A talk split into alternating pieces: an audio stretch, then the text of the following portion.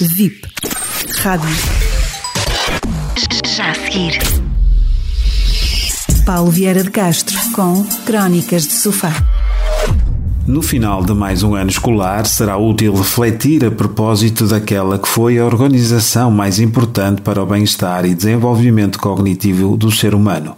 Mas será que ela, a escola, ainda desempenha esta função, isto em especial junto às nossas crianças e jovens?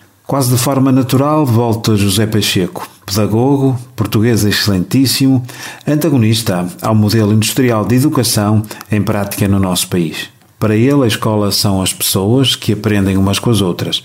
Isso pode acontecer com os professores, numa empresa, na praça, na internet.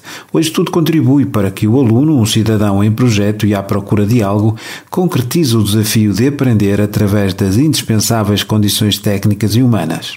Que papel caberá agora às escolas do nosso país? Pergunto. Mas quem é Pacheco? Em 1976, dois anos após o 25 de Abril, note-se, ele consolidou aquela que é hoje conhecida pela Escola da Ponte, na zona da Santice, no norte de Portugal. O projeto português de pedagogia com maior reconhecimento internacional. Lá não existem turmas, nem anos, nem salas de aula, pois para o seu criador estes dispositivos são uma escandaleira epistemológica para ele, as escolas são pessoas. As pessoas são os seus valores. Quando esses valores são transformados em cartas de princípio, assumindo premissas de ação em escolas de vida, criam-se projetos de comunidade. É assim que se aprende, diz ele. Por isso, ainda para Pacheco, a escola tem de ser fraterna. Para melhor exemplificar a sua ideia de fraternidade, ele refere que não se pode educar para a cidadania. Só podemos educar na cidadania. Mais, afirma que no exercício da liberdade responsável não pode haver uma hierarquia explícita, pois isso não gera democracia, mas sim dependência. A este respeito, relembro que no Brasil e ainda outros países existem neste momento escolas entregues a militares que impõem a marcha, a continência, ou seja, critérios militares que não são os da escola. Onde será que nos perdemos? Paulo M. Moraes visitou a Escola da Ponte e encantou-se. A este propósito escreveu o livro Voltemos à escola. Lá pode ler-se.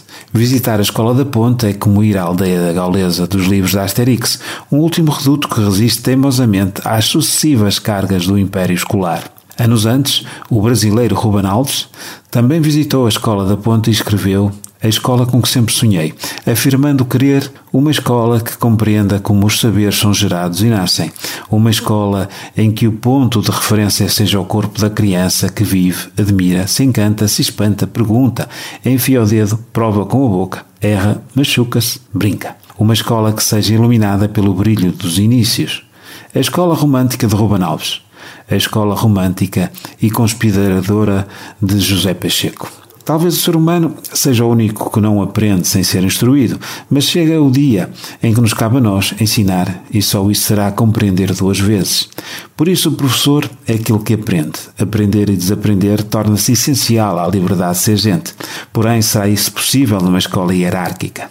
Pacheco pensa que não, afirmando que o que se aprende na escola, na escola convencional, é a conformidade, a obediência cega, a competitividade negativa, tudo aquilo que não deve ser desenvolvido pelo ser humano.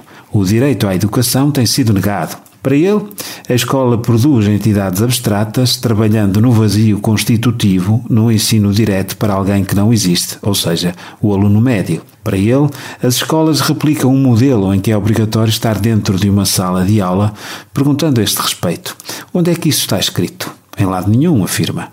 A lei diz que é obrigatória a matrícula. Não que é obrigatório estar sequestrado dentro de uma sala de aula 800 horas por ano onde não se aprende nada, desabafa Pacheco. A sala de aula é a forma tentada de ensino para institucionalizar a obediência. A esta ideia eu acrescentaria a máxima obedecer ou fugir.